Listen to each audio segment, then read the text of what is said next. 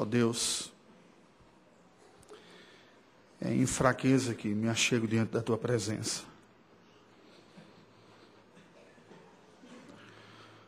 Parcialmente consciente das, dos limites que experimento em minha existência, e como o teu povo e como tua igreja, erguemos o nosso olhar para ti com a esperança de que a manifestação da tua graça e misericórdia se revele a nós, se manifeste a nós de tal maneira que te conheçamos melhor e nos conheçamos também melhor. Na tua presença, a esperança de uma nova realidade. Pois tu és o Criador e o Redentor de todas as coisas. Ilumina-nos a mente e o coração agora que a tua palavra será lida e exposta. Em nome de Jesus oramos. Amém.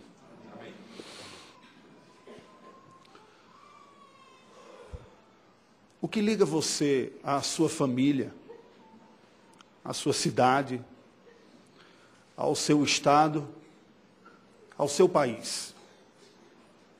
Tradição? Comodidade? Segurança?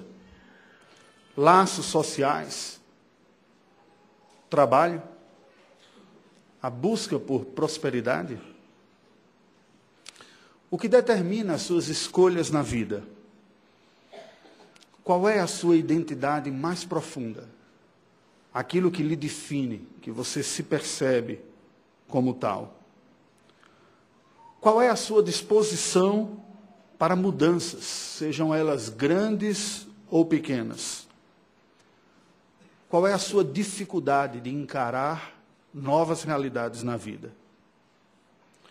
Você procura discernir os indicativos da providência divina para melhor glorificar a Deus no seu viver, servindo a Ele e ao próximo?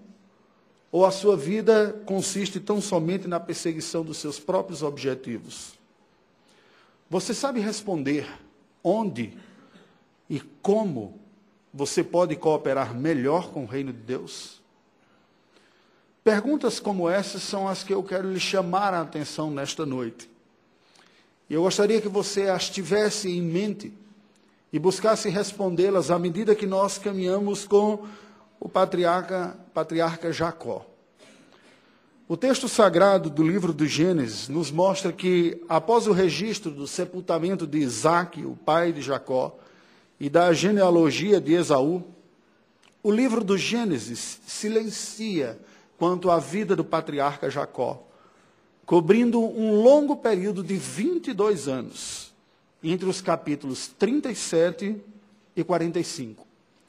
O foco do livro sai do patriarca Jacó e se volta para o seu filho José, um dos últimos que ele teve no Egito, tido como morto pelo seu pai Jacó, o qual já estava vivendo há 40 anos na terra de Canaã, na terra prometida. Não pouco tempo, praticamente o que eu tenho de vida.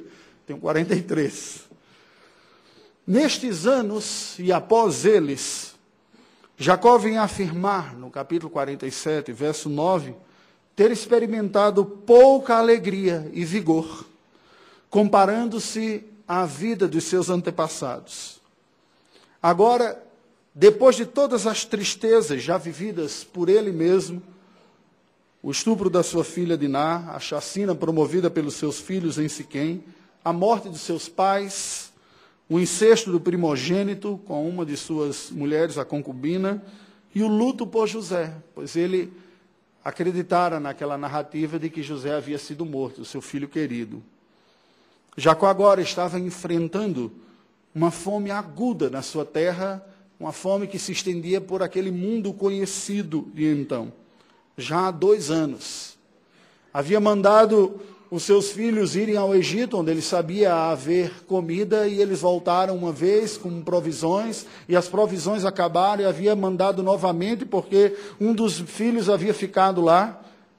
E agora ele recebe os filhos de volta, mas numa realidade bem diferente. juntamente com seus filhos, havia uma caravana real egípcia, mandada por José para levar toda a família ao Egito. Foi assim que ele viu. Como o centenário patriarca encararia mais esse desafio? Nessa série que nós temos acompanhado a vida de José, nós vamos seguir na timeline da vida dele, portanto, pular os capítulos de 37 até o 45, para acompanhá-lo e ver no capítulo 45 como estas questões são apresentadas. É preciso que nós entendamos esse contexto. O que estava se apresentando diante de Jacó? O Egito começava a crescer rumo ao glorioso império que se tornaria. Porém, o progresso egípcio estava envolvido em idolatria aguda e em vanglória obsessiva. A glória humana e dos feitos humanos estavam estampados nas grandiosas obras lá do Egito.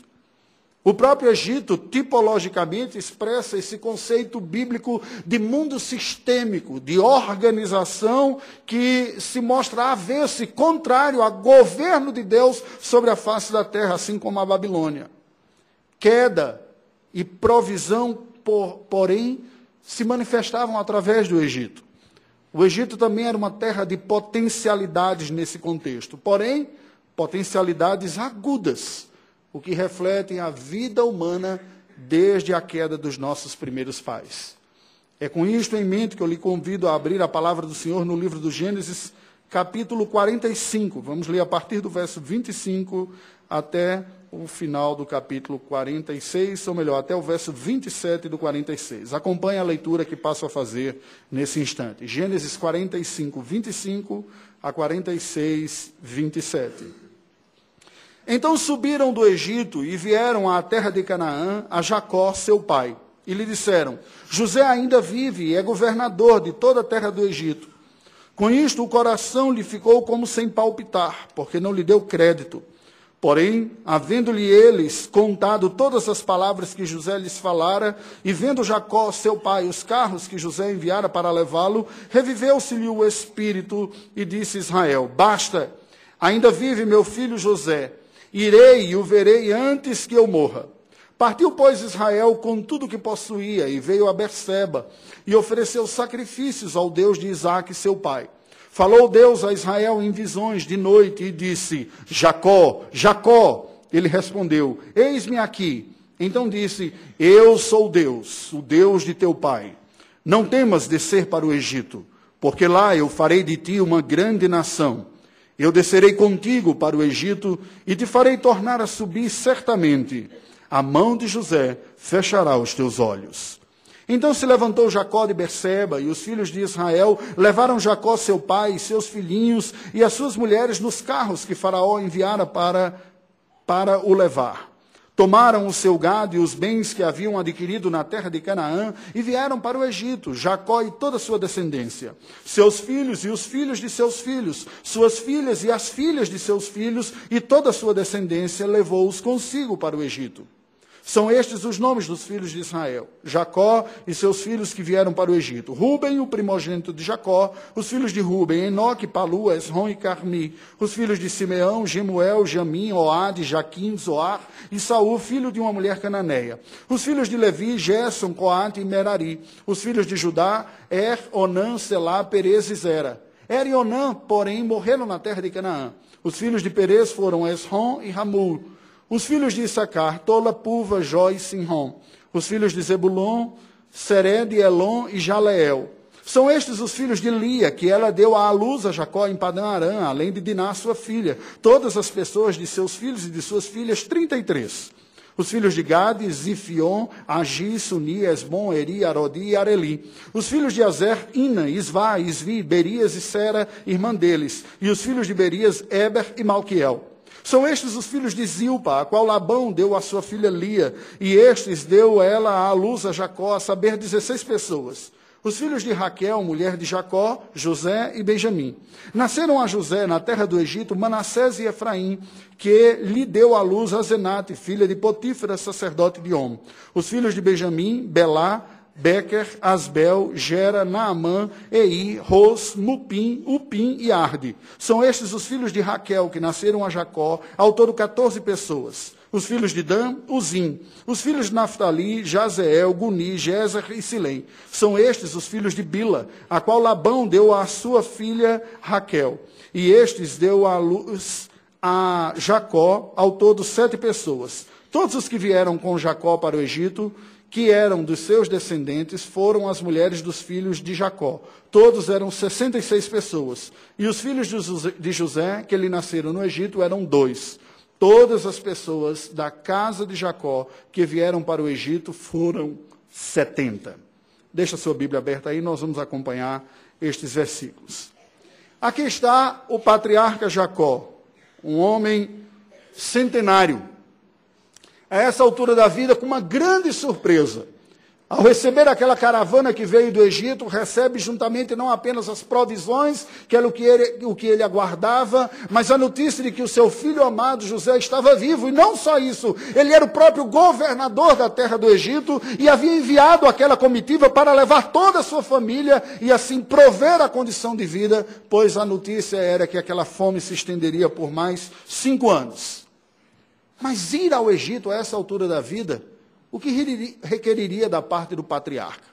Como olhar para aquela terra, ao mesmo tempo cheia de potencialidades, mas de ameaças também.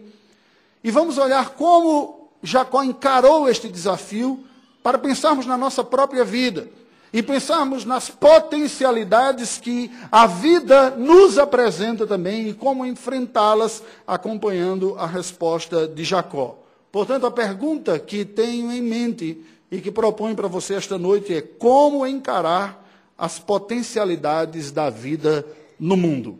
Vejamos. Em primeiro lugar, os versículos de, 40, de 25 a 28 do capítulo 45 nos mostram a importância de reconhecermos o potencial providencial no mundo. Veja que os versículos 25 e 26 nos informam que os irmãos de José regressaram do Egito a Canaã com a boa nova sobre José. José está vivo. E não apenas está vivo, ele é governador de todo o Egito, e lá a provisão, e ele tem condições de receber toda a nossa família. Nos versículos 27 e 28, nós vemos que aquela notícia reviveu o espírito de Jacó. Assim como aquela comitiva que ele viu. Após ver aquela caravana, ele animou-se em ir ao Egito. De início, nem parecia que era verdade. Aquela sensação que a gente diz assim, me belisca para ver se é verdade. Jacó está vivo e não é, José está vivo, e não só isso, ele está nessa posição de destaque, haverá provisão, não é possível. Mas com aquela caravana diante de si e com aqueles indícios todos, ele encara. Irmãos, qual é a lição que esse texto nos dá importante para a nossa vida, para nós enxergarmos? Eu chamaria da teologia da criação. Há uma visão muito distorcida sobre a criação. Os pagãos veneram a criação como se a natureza fosse divina. Se veem espantados numa verdadeira atitude de devoção e adoração à natureza, abraçam árvores, falam do universo, a força cósmica que está me recompensando, se sentem energizados diante de uma paisagem, porque experimentam uma espécie de divinização da natureza. Os humanistas, por sua vez, veneram a humanidade como gloriosa. Destacam a capacidade intelectual, produtiva, criativa, a capacidade de estudo, de descoberta da, da ciência, da resolução dos problemas, da, da medicina, os avanços da engenharia, sejam o que for, ficam encantados com a criatura em seu potencial que assim existe. Os alienados, por sua vez, veneram a sociedade civil como o inferno Pessoas que dizem, o mundo jaz no maligno, é a única coisa que sabem dizer sobre o mundo. Ali está a terra do capeta, terreno perigoso, cuidado com o mundo, você vai se perder. Parece aquela ameaça quando era pequeno do sítio Pica-Pau Amarelo, da cuca, né? A cuca vai te pegar, ela pega daqui, pega de lá, ela tá por aí. O mundo é a cuca para lhe pegar, né? Então as pessoas alienadas olham para a sociedade qual como se, quase como se fosse um mal e nada de bom tivesse. Porém, a boa teologia bíblica apresenta a realidade que nós vivemos em um paradoxo essencial. Nós só conseguimos entender a realidade da criação enxergando a criação em três camadas: criação, queda e redenção. Tudo que existe foi criado por Deus. Tudo o que existe foi afetado pela queda. E tudo o que existe está sendo redimido pelo Senhor para um novo céu e uma nova terra. E está tudo junto ao mesmo tempo. Esta é a maneira que a palavra de Deus nos apresenta a realidade da criação. A beleza e feiura. Há oportunidades, mas ameaças também presentes.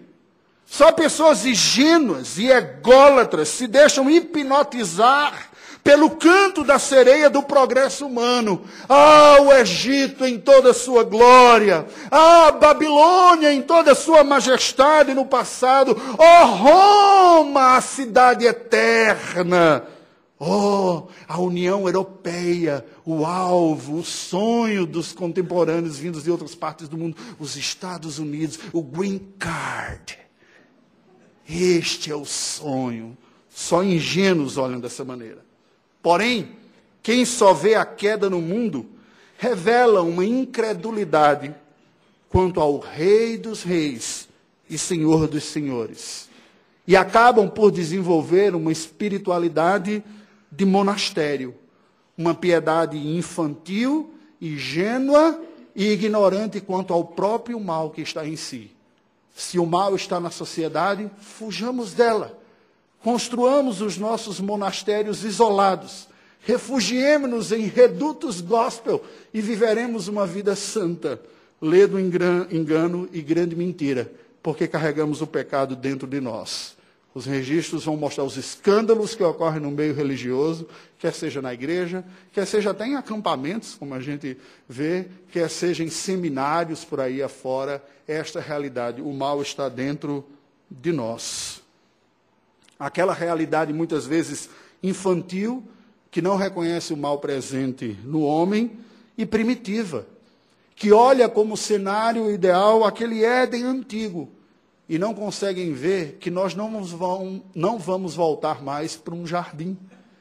O próprio projeto de Deus não prevê a restauração final de um bosque, mas de uma cidade. O futuro será a nova Jerusalém. A roça ficou para trás é para a cidade que a gente está indo. É isso que a palavra de Deus está dizendo. Isso requer de nós uma capacidade de reformular a maneira de enxergar. E quem não enxerga assim se mostra um verdadeiro covarde também na sua espiritualidade. Podemos ser tentados a dizer como Pedro: está tão bom estar aqui no monte, glorificando o Senhor, vamos fazer três tendas e vamos morar aqui. Mas isso é apenas um pequeno tempo de desfruto. A realidade está no pé do monte, com seus desafios e com a sua missão. O livro dos Salmos ressalta esta realidade, e leio alguns versículos do Salmo 47. Pois o Senhor Altíssimo é tremendo, é o grande rei de toda a terra. Ele nos submeteu os povos e pôs sobre os nossos pés as nações. Deus é o rei de toda a terra. Salmodiai com harmonioso cântico. Deus reina sobre as nações. Deus se assenta no seu santo trono. O que é que isso tem a dizer com o texto que nós lemos? Jacó viu a notícia de José como governador do Egito como providência divina. Eu sei o que é o Egito, eu sei as ameaças que existem no Egito, mas o Egito não é só ameaça. O Egito agora é para mim e para minha família providência de Deus, para o cuidado e a preservação da vida e da família da fé. E por isso ele se viu animado para ir ao Egito, sabendo o que encontrará lá, nessas camadas, mas confiando no Senhor que tudo dirige e proveria isso. Sigamos mais. Como encarar as potencialidades da vida no mundo? Veja, primeira, reconhecendo o potencial providencial no mundo. A providência de Deus no meio do mundo. Qual aquelas que Deus tem mostrado para você e para a sua vida? Para o serviço, para a sua glória, para o bem do próximo. Mas segundo, priorizando a vocação santa da igreja no mundo. No capítulo 46, os primeiros versículos nos mostram isso. Nos versículos 1 e 2, nós lemos que Israel sai com tudo o que havia. E em Berseba, ele para e presta culto ao Deus de Isaac, seu pai. Sacrifica ao Senhor. E Deus fala com ele e ele responde. Deus lhe chama o nome e ele diz: Eis-me aqui. Nos versículos 3 e 4, Jacó ouve Deus falando com ele, anunciando-lhe: Não tema ir para o Egito, porque eu estarei com você. Eu estarei com você, não tema descer para lá, e lá eu farei de você uma grande nação. Descerei com você para o Egito, e de lá farei você voltar a subir aqui. E a mão de José fechará os seus olhos. Deus promete companhia e providência. O que, é que nós aprendemos destes versículos? Preste atenção. Há uma prioridade identitária espiritual que deve ser abraçada pelo povo de Deus.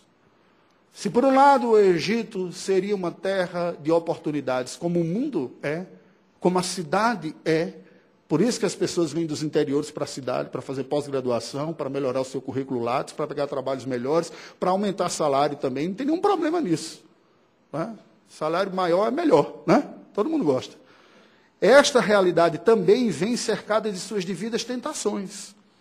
E o que é nos dito aqui destes versículos é o seguinte: quando Jacó inicia a sua peregrinação ao Egito, ele vivencia a sua tradição religiosa. Ele para um momento para adorar o Senhor em Berseba, lugar onde o seu pai e o seu avô adoraram a Deus já.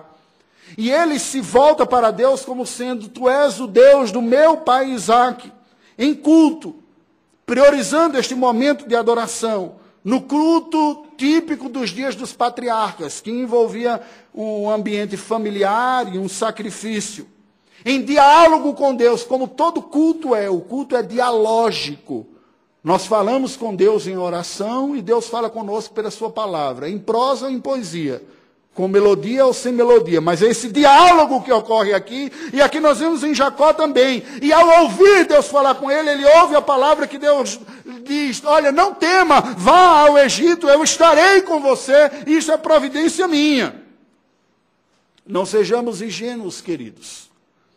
Há uma glória no mundo sistêmico que é anti-Deus. Há um espírito que domina a sociedade, que não se rende a Deus, que é contrário ao Senhor.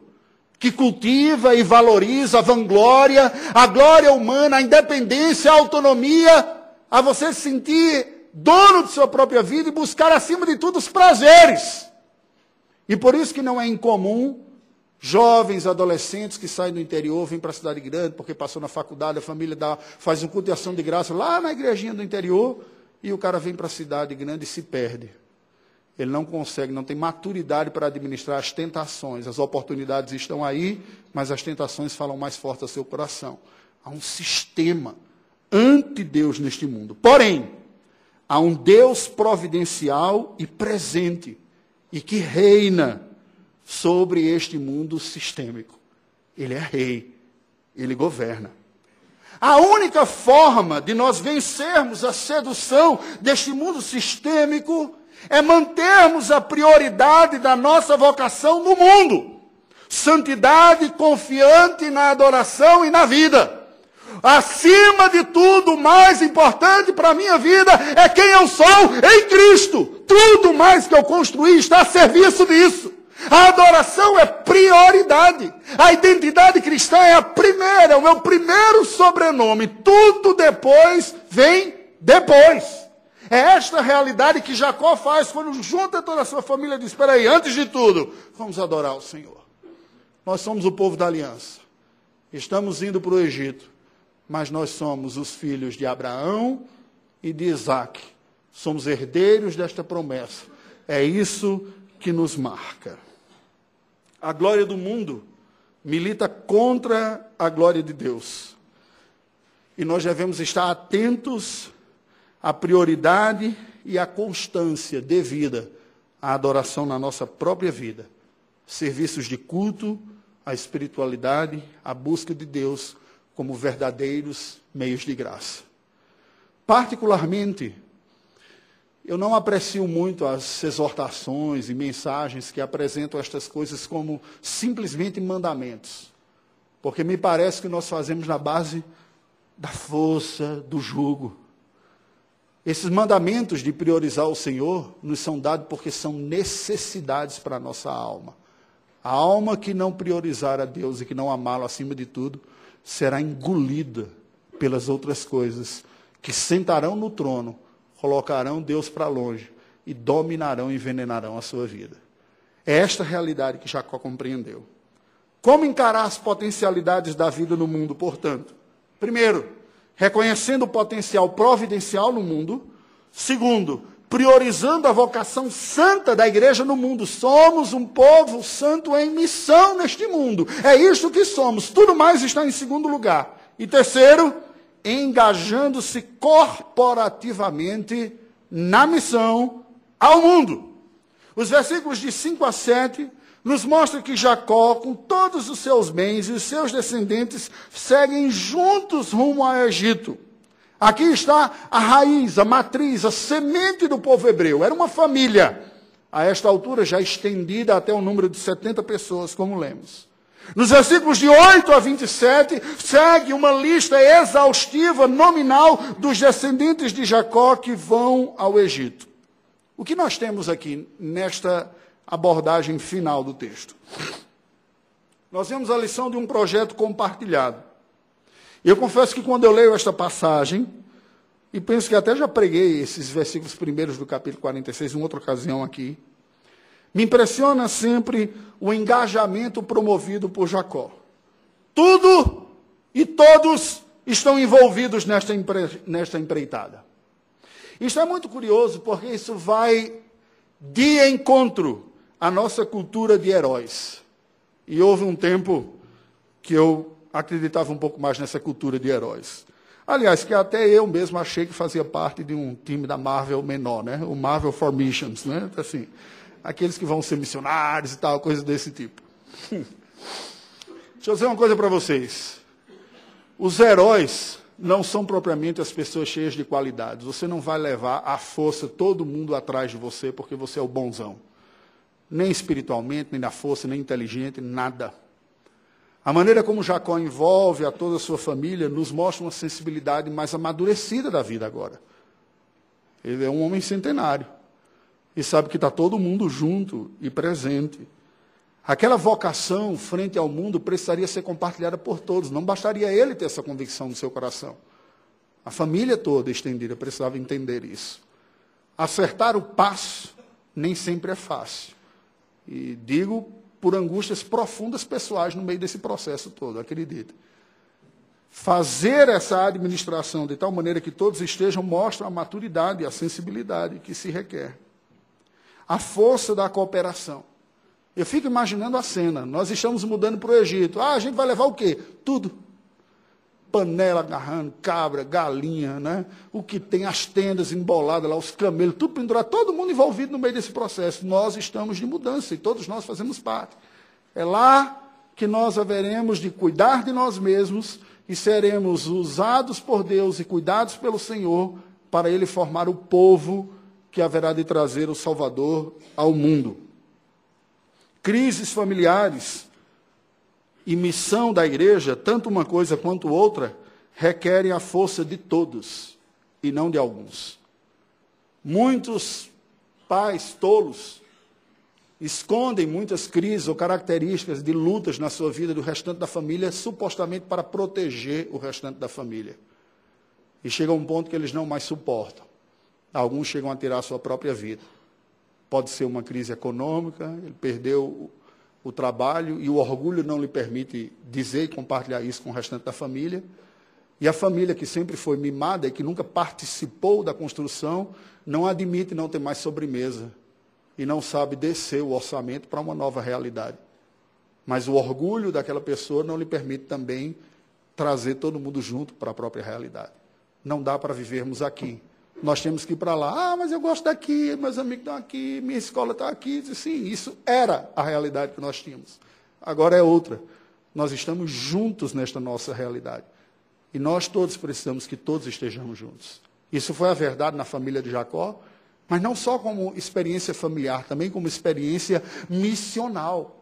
Havia um projeto de Deus aqui de cuidar desta família para torná-lo povo de Deus, que traria a mensagem de salvação de todo mundo. Quanto mais nós, igreja, estivermos engajados nesta missão, cada um de nós participante, mais efetiva ela será, mais eficaz será o trabalho que nós teremos. Você e todos os seus devem se envolver em um projeto de vida como discípulos de Cristo Jesus. Ninguém consegue levar a reboque o restante. O chamado é para todos. Hoje pela manhã nós estudamos sobre a responsabilidade pactual. O reverendo Edson, na classe Escola Dominical, falou sobre como os pais devem preparar os seus filhos para a fé, mas não apenas para a profissão de fé, para a vida de fé. E como nós devemos estar engajados nesta tarefa. Deus convoca à missão no Egito os que estão listados no livro da vida. Por que, que esses nomes todos estão aqui? Estes nomes todos estão aqui como uma maneira de Deus dizer: Eu conheço cada um do meu povo pelo nome. São todos vocês que estão neste projeto. Alguns são mais virtuosos do que outros, uns são mais rápidos em responderem, se arrependerem, santificar, outros são mais lentos, mas todos estão envolvidos e Deus conhece todo o seu povo pelo nome. O seu nome está na lista da vida daqueles que são chamados para a missão ou não? Se estiver, você não pode ser um agente passivo nesse processo. Você é chamado para tomar parte no que Deus está falando, fazendo. A mensagem desse texto é a seguinte: Deus providenciou por José o Egito como lugar da provisão de recursos para a preservação da vida e a formação do seu povo Israel. O Egito seria um glorioso e perigoso lugar de passagem rumo à futura nação santa de Israel, onde os hebreus deveriam viver plena e piedosamente. Nós vemos, através desse texto, como José aparece como filho provedor de Jacó, a família da aliança listada aqui. Mas, na verdade, esse texto aponta para um outro provedor redentor, maior, maior que José, que veio para prover condições de salvação não apenas para 70 pessoas, mas para milhares e milhões. O verdadeiro provedor de Deus à humanidade, Jesus Cristo. Ele sim que é o provedor e o cuidador de toda a família da aliança, listada não num capítulo do livro de Gênesis, mas listada no livro da vida. E que está a conduzir esse povo do Egito a Canaã celestial. Jesus Cristo é o nosso redentor. É nele que nós devemos confiar ao encarar encararmos o Egito, ao encararmos o mundo com seus desafios e potencialidades. O recado desse texto para nós é um alerta, preste atenção. Não se iluda, não se encante, não fixe a sua identidade na vida aqui na terra, debaixo do sol. Não. Antes, busque discernir os caminhos da providência na sua vida oportunidades, condições, qualificações, aquilo que melhor lhe capacite, buscando entender como eu posso cooperar com a expansão do reino de Deus em minha geração. Deus me fez nascer nessa geração. Como que eu cumprirei a missão nesta geração? E para isso, preserve prioritariamente a sua identidade santa, salva e cuidada por Cristo, e glorifique-o no serviço santo do Rei no mundo. O resto é circunstancial. O trabalho, a família, a congregação, a cidade, o Estado, o país, seja o que for.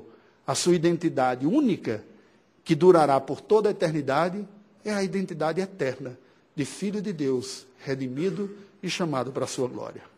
Concluindo, as nossas identidades sociais em vida, sejam elas as atualmente valorizadas identidades étnicas, minorias étnicas, seja quais forem, ou maiorias, identidades nacionais que levaram milhões a se matarem ao longo da história da humanidade, identidades familiares que fazem com que muitos se orgulhem e dizem, eu sou da família tal, eu tenho pedigree espiritual.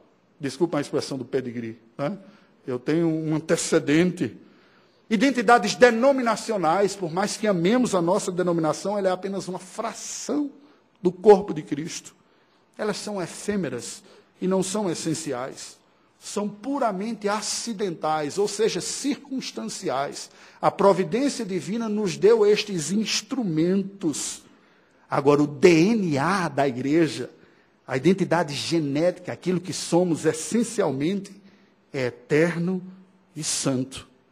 Pois, como fruto do novo nascimento pela fé em Cristo, nós ganhamos a identidade de verdadeiros cristãos e a nossa preciosa cidadania celestial. Portanto, meu querido, minha querida, você que me ouve, preste atenção. Viva nesse mundo como um cidadão do céu.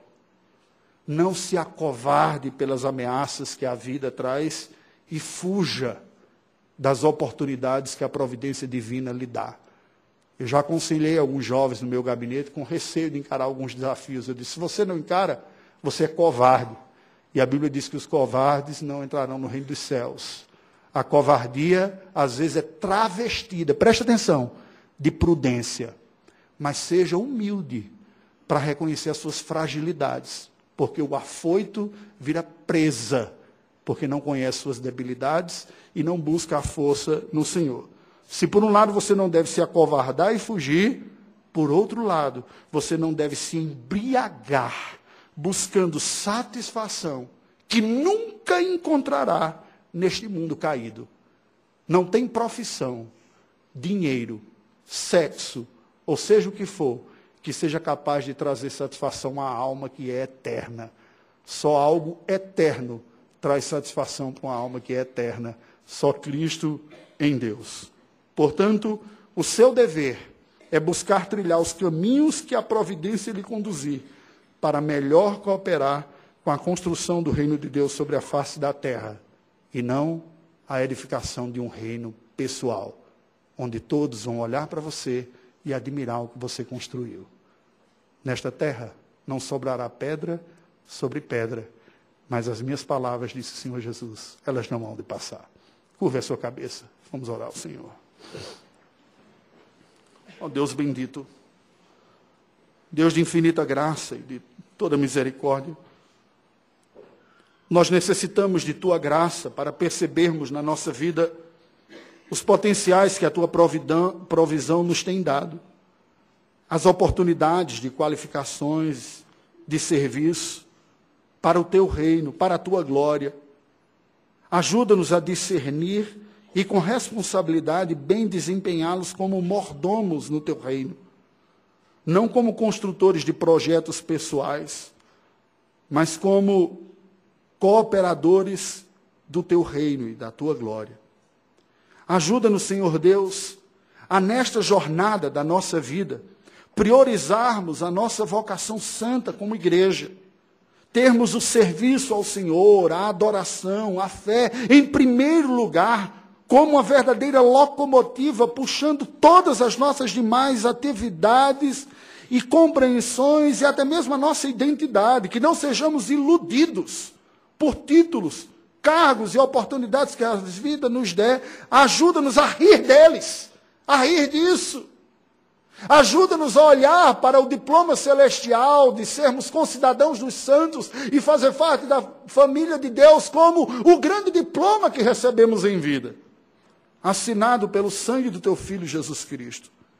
Ajuda-nos, Senhor Deus, como igreja e como famílias, a nos engajarmos todos corporativamente nesta missão que temos para cumprir em vida no mundo, sem nos acovardarmos e sem desenvolvermos uma autoconfiança não dependente de tua graça. Ajuda-nos a cada dia experimentar a suficiência da tua graça na nossa manutenção e capacitação para o teu serviço. Em nome de Jesus. Amém.